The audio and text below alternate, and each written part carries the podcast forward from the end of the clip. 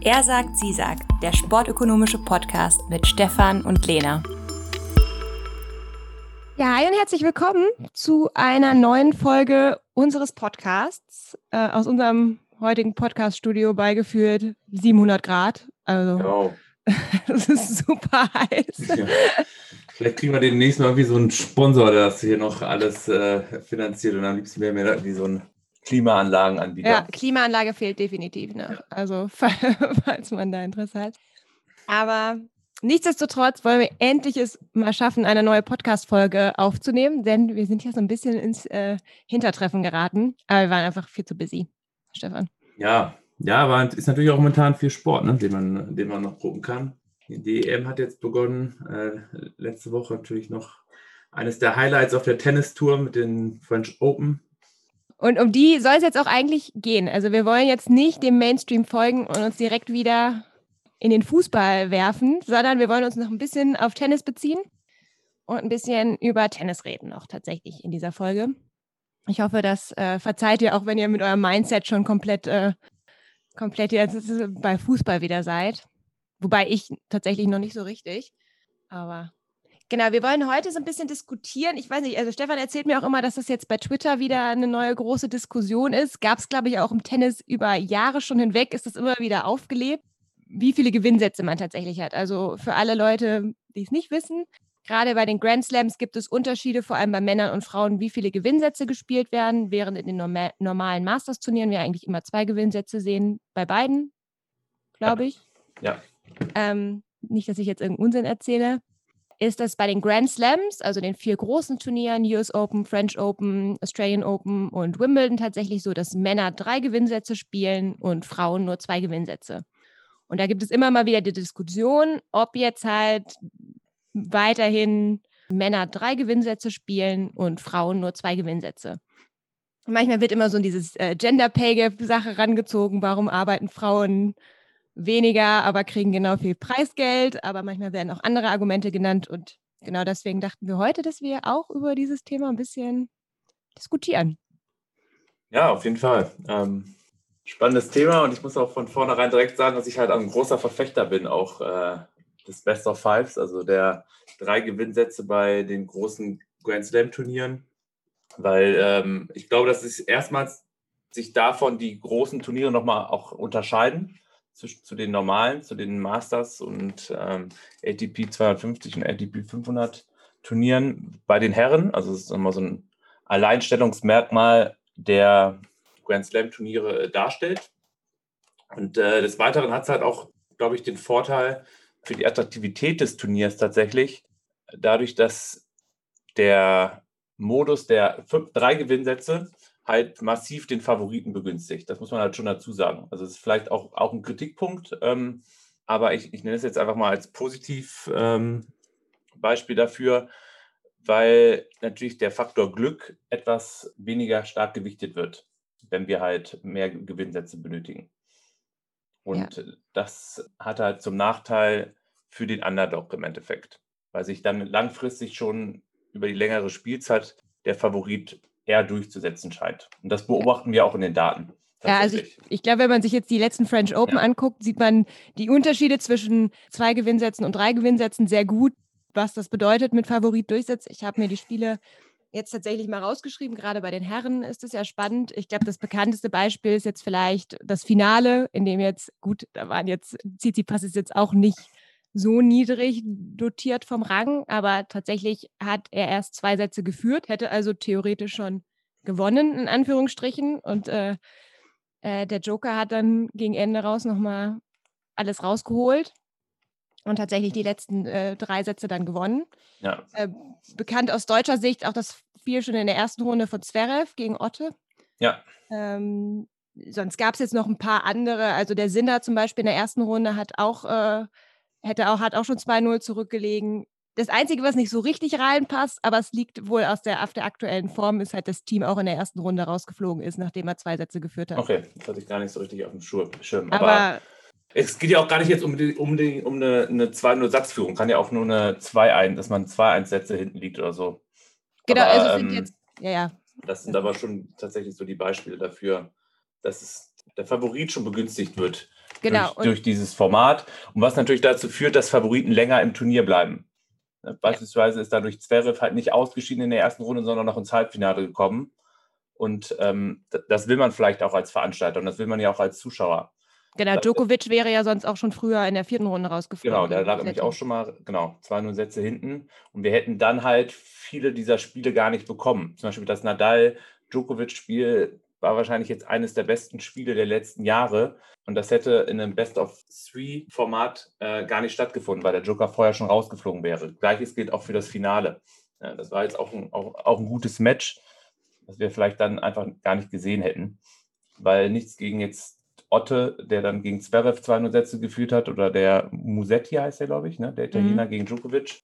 Aber die beleben so ein Turnier halt nicht, wenn sie dann im, im Halbfinale sind. Weil, sie wahrscheinlich, weil er wahrscheinlich auch chancenlos gegen Nadal gewesen wäre. Der Einzige, der halt vielleicht jetzt, oder Djokovic schlagen, äh, Nadal schlagen konnte, war halt vielleicht Djokovic oder Zverev, die halt ähm, dann schon raus gewesen wären. Und ich glaube, dass das halt auch für den gesamten Tennissport von, von Vorteil ist, weil sich durch dieses Format halt auch natürlich so Superstars herauskristallisieren. Ich glaube, Federer, Nadal und Djokovic wären vielleicht gar nicht so dominant gewesen in einem Format mit zwei Gewinnsätzen über die letzten Jahre. Sie hätten weniger Grand Slam-Titel, sehr wahrscheinlich. Davon kann man, glaube ich, schon ausgehen. Und trotzdem haben sie diesen Sport halt extrem bereichert. Ich glaube sogar, dass auch andere Sportler davon profitieren. Durch diese Konzentration an Topspielern, die dann halt auch immer im Viertelfinale, Halbfinale und Finale auch spielen. Und genau das gleiche haben wir bei den Frauen nämlich nicht gesehen. Kann man natürlich auch positiv sehen, dass halt mehr Chancen haben, um den Turniersieg zu kämpfen. Aber dass da, glaube ich, ähm, boah, die höchstgesetzte Spielerin im Halbfinale war an Position 20, 17, 18. 17. Drei Spielerinnen kannte ich gar nicht vorab. Also ich glaube, gerade so im Vergleich vom Herren-Halbfinale und Frauen-Halbfinale, als die Titelanwärter teilweise schon in der ersten Runde rausgeflogen sind, beziehungsweise halt schon aufgegeben haben aufgrund von anderen äh, Gründen. Wenn wir jetzt an Naomi Osaka denken, ist es halt schon ein riesengroßer Unterschied. Aber also gerade diese Unterschiede, dass, äh, dass diese Upsets, wie man das ja so ein bisschen nennt, also dass halt ein, ein niedriger gerankter Spieler einen höher gerankten raus äh, kicken kann. Das wird ja auch oft im Frauentennis halt kritisiert. Man sagt ja immer so ein bisschen, naja, die Frauen sind ja immer so eine Wunderkiste. Da weiß ja keiner, was passiert. Ein bisschen, wie wir es jetzt auch bei den French Open gesehen haben. Ein bisschen war das Finale ja auch Wunderkiste. Aber ich finde es eigentlich ganz cool, dass halt die Möglichkeit besteht, dass jeder gewinnen kann. Und durch diese Möglichkeit wirst du halt auch ein homogeneres Feld bekommen. Also, weil wenn wir uns angucken, wer hat in den letzten Jahren die Grand Slams gewonnen, also kann ich an ein paar Händen ab, also kann ich an einer Hand abzählen, wie viele verschiedene Titelträger es da gab. Bei den Herren jetzt. Ja, bei den Herren. Ja, ja klar, aber das ist halt, wie man es dann halt auch so ein bisschen haben möchte. Ne? Ich glaube, dass, wie gesagt, dass es von Vorteil ist für den Sport, wenn sich da halt auch so ein paar Superstars durchsetzen, weil die den Sport halt auch voranbringen und für eine zusätzliche Nachfrage sorgen, die es vielleicht so nicht geben würde. Ähm, und was halt vielleicht aber auch ganz interessant ist, dass, also das wird halt auch oft argumentiert, dass halt, dass die Upset-Wahrscheinlichkeit ist halt bei den Frauen bei Grand Slams höher. Aber es liegt nicht daran, dass das Teilnehmerfeld homogener ist als bei den Männern. Das ist tatsächlich ein reiner Effekt des Formats, weil wenn wir uns jetzt Turniere angucken, äh, wo es auch nur zwei Gewinnsätze gibt bei den Herren, dann ist die dann, sehr ähnlich. Genau, dann also. ist die Siegwahrscheinlichkeit des Favoriten sehr ähnlich ähm, zu den einer Favoritin. Genau. Wenn wir jetzt auch noch für Spielstärke für beide Spielerinnen oder Spieler kontrollieren. Also, also da, genau. der, der Unterschied kommt tatsächlich nur über das Format. Ja, also das finde ich super spannend, dass das halt mehr aufgrund des, also ich hätte das nicht gedacht am Anfang, aber ich hatte jetzt auch ein Papier dazu gelesen und die hatten da auch äh, differenziert zwischen den, ähm, den, nur den Masters-Turnieren und ja. anderen Turnieren und da äh, sieht halt einfach die Upset-Wahrscheinlichkeit, die, die Gewinnwahrscheinlichkeit des Favoriten, ob das jetzt ATP oder WTA ist, komplett gleich aus, minimale Unterschiede, aber die Linie verläuft komplett gleich. Und wenn man sich nur die Grand Slams anguckt, da sehen wir einen riesengroßen Unterschied. Und das muss ja dann tatsächlich dadurch bedingt sein, dass das Format da einfach anders ist. Ja, also sehr wahrscheinlich. Es sei denn, der Favorit ist irgendwie motivierter auch bei Grand Slam. Dann bringt eine bessere Leistung, aber ich glaube, das können wir eigentlich ausschließen. Ich glaube sogar, dass es sogar ein gegenteiliger Effekt ist. Und das könnte tatsächlich sogar ein Problem sein bei, bei Best of Five, also bei drei Gewinnsätzen, dass halt auch der Underdog weiß, dass er natürlich jetzt eine geringere Chance hat, gegen den Favoriten zu gewinnen. Was dazu führen könnte, und da gibt es halt auch Studien zu, dass der Underdog quasi schon sein Anstrengungsniveau senkt vor dem Spiel. Dass er sich jetzt gar nicht äh, so sehr bemüht und dass dadurch natürlich dann auch die Intensität leidet. ja, also ich, wenn ich jetzt gegen Nadal spielen würde, würde ich vielleicht auch denken, yo, äh, da habe ich jetzt definitiv, vor allem bei den French Open. Genau, ja. Ja, und ja. genau das sieht man halt auch oft, dass dann, äh, nachdem der Favorit den ersten oder zweiten Satz gewonnen hat, dass danach abgeschenkt wird. Also der dritte Satz oder ähm, ist dann oft der eindeutigste. Der erste ist noch um, hart umkämpft und man probiert es halt, dann verliert man doch knapp als Underdog und danach lässt man laufen, weil man halt merkt, man hat eh keine Chance und dann gehen die Sätze 2 und 3 dann oft 6-2, 6-1 für den Favoriten aus. Und das ist ja eigentlich auch langweilig. Ja. Also ich weiß nicht, Defekt, ich bin mir nicht ähm, so 100 sicher. Hat Musetti nicht auch am Ende aufgegeben? Im der hat aufgegeben, genau. Das Spiel ähm, Zverev gegen Otte, letzter Satz 6-0. Also, weil sich dann halt der Favorit dann auch einen massiven Vorteil hat am Ende des Spiels, weil er wahrscheinlich körperlich fitter ist und ähm, ja, und dann in, den Rück in der Regel holt er ja auch den Rückstand auf. Also es, es passiert selten, dass der Favorit 2-0 Sätze führt und danach noch in den fünften Satz muss oder das Spiel noch verliert. Das ist eher der umgekehrte Fall. Und das führt tatsächlich oft dazu, und das kann man auch zeigen, dass die Entscheidungssätze eher langweilig sind, dass die Intensität nachlässt am Ende. Das wäre jetzt eigentlich auch eher ein Argument für ähm, Best of Three, also zwei Gewinnsätze. Weil die spannendsten Sätze, das kann man jetzt auch beobachten, jetzt bei den ganzen Spielen, die wir jetzt äh, schon diskutiert haben, ist tatsächlich immer die Sätze zwei, drei, vielleicht noch vier. Ja, also denen, wo der Turnaround dann noch möglich ist. Also genau, also ja, wo es dann halt noch spannend ist, ja. Also Gut, Tsitsipas hat es ja geschafft, gegen Zverev das Momentum wieder rumzureißen, aber ich glaube, da war jetzt ja. auch keiner ein klarer Favorit in dem Spiel. Oder zumindest würde ich jetzt so ja, genau. Ja, Ich hätte die jetzt tatsächlich sehr ähnlich eingeschätzt. Also ich finde es eigentlich ein ganz spannendes Thema, dass es halt hauptsächlich irgendwie bedingt ist durch das System, das wir beobachten in den Grand Slams, dass diese Upset-Wahrscheinlichkeit höher ist bei den Frauen. Und ähm, ich glaube, die Möglichkeit, die ich daran sehe, ist einfach, dass dieses Feld homogener ist. Und ich finde fast diese negative Berichterstattung, die dann immer gesagt wird, naja, bei den Frauen, die sind immer so, da kann passieren, was, was will, ist ja eigentlich was Positives. Also wir wissen ja gar nicht, was passiert. Also ich kann verstehen, dass du sagst, ich möchte vielleicht bestimmte Leute immer im Finale sehen. Also ich möchte jetzt gerne das Djokovic äh, sehen, auch wenn sie sich jetzt über das normale Turnier sonst nicht qualifiziert hätten äh, mit zwei Gewinnsätzen. Aber eigentlich würde ich davon ausgehen, dass der beste Spieler sich auch über zwei Gewinnsätze durchsetzt. Ja, aber ist natürlich weniger wahrscheinlich. Das stimmt. Ja, gut, aber was man halt vielleicht dazu sagen, es wird auch ganz gerne argumentiert, äh, auch ein bisschen auch aus Männerseite, dass das Gehalt vielleicht auch höher sein sollte, weil man halt, ähm, oder das Preisgeld, weil man halt ja auch äh, jetzt in Anführungsstrichen mehr leistet, weil man halt ja einen Gewinnsatz mehr benötigt, um das Spiel zu gewinnen, ob man das, ob man da nicht das Gehalt auch anpassen müsste, weil bei Grand Slam Turnieren ist es halt auch so geregelt, dass Männer und Frauen gleich viel verdienen, das Preisgeld gleich verteilt ist.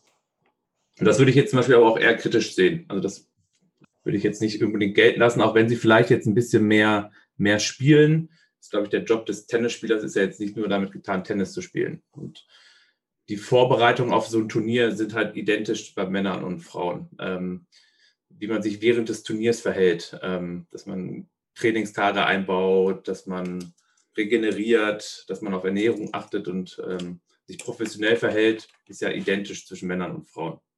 Das ist dann halt sicherlich auch vernünftig, dass sie auch gleich viel verdienen weil Tennisprofi ist man halt 24 Stunden und nicht nur die fünf Stunden, die man auf dem Tennisplatz steht oder drei oder zwei, je nachdem, wie lange das Spiel dauert.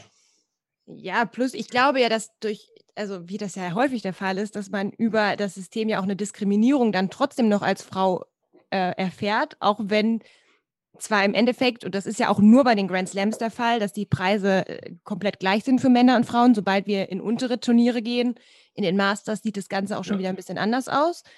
Aber in den Grand Slams, das wird ja auch mal ein bisschen so als, als, ähm, ja, als so Posterbeispiel für hm. Gleichberechtigung genommen. So, ja, hier, da kriegen ja alle gleich viel Geld. Aber wenn das System halt anders ist, ähm, in, mit dem beide dran teilnehmen, Damen, Herren und Frauen, dann führt das dazu, dass wir beim Herrensport halt eigentlich nur drei Leuten das Preisgeld geben. Nadal, Djokovic und vielleicht früher mal Federer. Und bei den Frauen gibt es halt eine viel größere Divergenz. Und dann kann sich über, wenn man argumentiert, dass über Geld halt oft Qualität kommt, dann kann sich vielleicht auch diese Qualität und diese, also vielleicht baut sich die Spitze auch wegen des Geldes und wegen des Systems halt erst aus. Vielleicht sehen wir im Tennis, gerade im Herrenbereich, halt eine große Spitze auch ein bisschen, weil das System sich quasi ja selbst wieder nähert. Also über Geld, Preisgelder, besseres Training, keine Ahnung. Ähm, ja, kann sein. Auf der anderen Seite würde ich da jetzt ein bisschen dagegen argumentieren, ist ja auch eine endgültige Entscheidung der WTA-Tour zu sagen, wir spielen nur zwei Gewinnsätze. Wenn Sie das Gefühl haben, dass drei Gewinnsätze besser wären für den Damensport, sollen Sie drei Gewinnsätze äh, verlangen. Also ich glaube nicht, dass die Frauen jetzt körperlich nicht fünf äh, Sätze spielen können. Nee, das glaube ich auch nicht. Also, also dann können kann das immer. Dann also, musst du es halt ändern, wenn, wenn du das haben willst. Wenn du jetzt mit dem jetzigen nicht zufrieden bist. Ja, aber ich glaube, es, also ich glaube nicht, dass die Frauen das jetzt unbedingt ändern wollen. Aber wenn die Männer immer dann versuchen zu erzählen, ja, wir arbeiten aber mehr, dann müssen sie sich vielleicht auch überlegen, dass auch wenn sie theoretisch mehr arbeiten, dass auch andere Leute von der Bezahlung profitieren, als es bei den Frauen der Fall ist. Ja. ja. Also weil die Leute, die sich, also zum Beispiel Djokovic ist ja ein großer Verfechter für zwei Gewinnsätze, weil er sagt. Bei Grand Slam Turnieren? Hat er sich jetzt zu geäußert, vor allem weil er glaubt, dass die Leute, die Millennials, alle eine zu kurze Aufmerksamkeitsspanne ja, ja, haben. Das, also das wollte ich auch noch einbringen tatsächlich. Ähm, das kann ich mir tatsächlich auch vorstellen, dass es ja, dass vielleicht langfristig tatsächlich die Spiele zu lang werden für also, die Zuschauer. Also, also wir haben, wir sind jetzt schon, genau, wir sind ja schon bei vielen Grand Slams dazu übergegangen. Ich glaube, French Open ist das einzige, wo wir im fünften Satz ähm, keinen Tiebreak haben quasi, also wo, wo wir dann immer weiterspielen. In Wimbledon hat man damit ja aufgehört, nachdem sie da mal, wie viel, sieben ja. Stunden, fünf Stunden? Ich elf keine... Stunden. Ach so, elf, ja, gut. Also Deutlich. Ja. Und das will ja auch keiner mehr sehen. Also ich kann mir nicht vorstellen, dass sich da jemand hinsetzt. Ja, obwohl ich, also da würde ich jetzt, da würde ich mir, ich glaube, die Leute wollen das sehen, ja. Also es gibt nichts Spannenderes als einen fünften Satz und da steht es 12-12. Ähm, das Problem ist, glaube ich, dass man da auch eher die Spieler vor sich selbst schützen will. Weil man natürlich da auch einen extremen Nachteil hat, wenn man ein langes Fünfsatz-Match hat, ähm, dass man danach in der nächsten Runde rausfliegt. Ja. Und also, das Verletzungsrisiko das, ist halt ja. auch tendenziell, würde ich sagen, je länger man spielt, desto höher ist das Verletzungsrisiko. Ja, genau. Also ich, das ist, glaube ich, eher der Effekt, ist kein Zuschauereffekt, sondern es wurde eher eingeführt, um die Spieler vor sich selbst zu schützen, nicht und nicht, weil die Zuschauer sich langweilen würden. Ich glaube, eher das Gegenteil ist der Fall. Die Zuschauer hätten eher ein Interesse daran, dass zu Ende gespielt wird oder dass man halt kein Tiebreak äh, äh, am Ende des fünften Satzes hat. Ja, weiß ich nicht. Also manchmal, also wenn wir bei den French Open saßen bei 35 Grad, habe ich schon manchmal gedacht, uff, beim Struff-Match, da dachte ich schon, so geil es auch war, ich war auch froh, als ich endlich aus der Sonne wieder raus war. Ja, ja jetzt, was bist du denn da für, für ein Fan? Also das macht mich jetzt eher ein bisschen sprachlos und fassungslos. Also, ja, aber was gibt es was denn Besseres, als dass das Spiel noch weiterläuft? Also, um, um was ist bei dem Spiel nämlich passiert? Das ist ja eigentlich vielleicht so das beste Beispiel. Ähm, am Anfang haben da das Spiel vielleicht 300, 400 Leute geguckt und je länger es gedauert hat und je länger der fünfte Satz nämlich gedauert hat, desto mehr Zuschauer sind auf den Platz geströmt und man hat gar keinen Platz mehr bekommen. Weil das sich nämlich auch rumspricht auf, auf, auf so eine Anlage und auch bei äh, Fernsehzuschauern, dass das Spiel hingeht. Und was machen die Anstalten wie Eurosport? Die gehen ja teilweise dann nochmal zu den Spielen hin, wenn es da im fünften Satz 7-7 steht oder 8-8. Ja, aber es würden sie ja genauso, wenn es im dritten Satz dann, also wenn es nur zwei ja, Gewinnsätze Genau, gehen. aber das ist, ja, genau. Ja, gut, wir diskutieren ja auch eher darum, ob es einen Tiebreak geben sollte oder nicht. Ja, also ich, ich bin schon der Meinung, dass es irgendwann einen Tiebreak geben sollte. Also ja, ich kann verstehen, aber das ist ja eigentlich auch gar nicht so die Frage, die wir jetzt nee, gerade nee, genau. diskutieren. Das ist unabhängig ja davon. Das ist ja auch bei Männern und Frauen gleich, muss man auch genau. sagen. Also der Entscheidungssatz, die Tiebreak-Regel ist bei, zumindest bei identischen Turnieren in, in, gleich zwischen Männern ja. und Frauen. Aber ich kann mir schon vorstellen, dass vielleicht auf kurz oder über kurz oder lang vielleicht tatsächlich. Ich glaube nicht, dass die Frauen auf drei Sätze hochgehen. Ja, das glaube ich auch nicht. Ähm, die Frage ist halt nur, ob Männer sich irgendwann entscheiden, auf zwei Gewinnsätze runterzugehen. Die Frage ist halt, ich könnte mir vorstellen, dass die, dass die Veranstalter tatsächlich eher dagegen sind, weil die vielleicht, natürlich ist es super anstrengend, drei, also ist ein längerer Zeitraum, das ist mit der Organisation vielleicht komplizierter. Aber die Leute ziehen natürlich und wollen halt den Favoriten sehen und die wollen halt vielleicht das Djokovic-Nadal-Spiel sehen. Und man kann eigentlich ich würd, würde Geld drauf wetten, dass in Wimbledon im Halbfinale auch wieder top gerankte Spieler bei den Herren sind und bei den Frauen wird man wahrscheinlich wieder eine größere Differenz sehen. Und du kannst Ja, eigentlich, du kannst eigentlich safe ein Ticket bei Wimbledon dir holen oder bei den French Open fürs Halbfinale und du weißt, du wirst ein geiles Match sehen. Ja, gut, aber das ist, das macht, ja, aber das ist ja auch gut für die Zuschauer. Es gibt ja eine Sicherheit und die Leute sind bereit, mehr dafür zu zahlen. Also als Veranstalter musst du das ja eigentlich dann auch unterstützen. Ja, deshalb bin ich gespannt, äh, was da rauskommt. Ich glaube, das einzige Argument, das hast du, glaube ich, auch richtig angesprochen, ist, dass man Sorge hat um die Aufmerksamkeitsspanne der Zuschauer. Dass die Spiele dann vielleicht zu lang sind und äh, keiner mehr bereit ist, ein Tennisspiel vier bis fünf Stunden am Stück zu gucken. Was halt immer passieren kann bei einem Best-of-Five-Match. Ob die Leute nicht zu sehr abgelenkt sind und sich dann anderen Sachen widmen. Wenn man da so ein bisschen mit dem Trend der Zeit gehen muss und das dann ab, abzukürzen. Also es baut ja so ein bisschen auf diesen Paris-Vorschlag äh, auf, den wir auch, glaube ich, diskutiert haben bei der Super League, äh, dass äh, Fußballspiele eventuell auch verkürzt werden müssten oder mehr Pausen eingebaut werden oder Eigentlich schon ein bisschen traurig, dass Ja. unsere, unsere Aufmerksamkeitsspanne immer weiter sinkt. Ja, aber gut, so ist es. Also es bleibt spannend, äh, da- das weiter zu beobachten. Ähm, Ich hoffe, wir konnten euch da jetzt so ein paar, paar Argumente liefern, sowohl als auf der Pro-Seite als auch auf der Contra, was dafür spricht, was dagegen. Und wir haben eh keinen Einfluss drauf. nee, das stimmt. Von mir aus kann alles so bleiben, wie es ist. Ach, nee, Traditionalist. Das stimmt. Dann bleibt sportlich. Genau, wir machen, wir, genau, wir machen jetzt hitzefrei. Wir Ähm. machen hitzefrei ähm, und freuen uns eigentlich jetzt dann auch auf Wimbledon. Quasi auf unser mit Lieblingsturnier, das in anderthalb Wochen, glaube ich, startet. Das ist mein Lieblingsturnier. Deins ist doch die French Open, dachte ich. Ja, zum Zugucken finde ich die French Open ein bisschen spannender, ja. Aber so die Tradition und das Flair, das äh, ist halt Wimbledon nicht, nicht zu schlagen. Das stimmt. Aber als, ähm, als Zuschauer finde ich die Spiele ein bisschen spannender bei den French Open, weil noch ein bisschen mehr passiert und der Aufschlag nicht so sehr in den Vordergrund rückt wie bei den French Open. Ja, vielleicht können wir ja zu Gegenüber Wim Wimbledon. ja, für Wimbledon haben wir vielleicht ja auch noch ein Thema, was wir diskutieren könnten. Das, ja. Da, da es wir sogar selbst schon durchgemacht haben. So viel kann ich schon mal teasern. Ja. Okay. Jo, dann äh, belassen wir das jetzt dabei und verabschieden uns für heute. Äh, wir, ich, wir hoffen, ihr hattet äh, Spaß beim Zuhören und könnt äh, das schöne Wetter noch ein bisschen genießen und äh, die offenen Biergärten und die Fußballspiele. Bis dann. Ciao.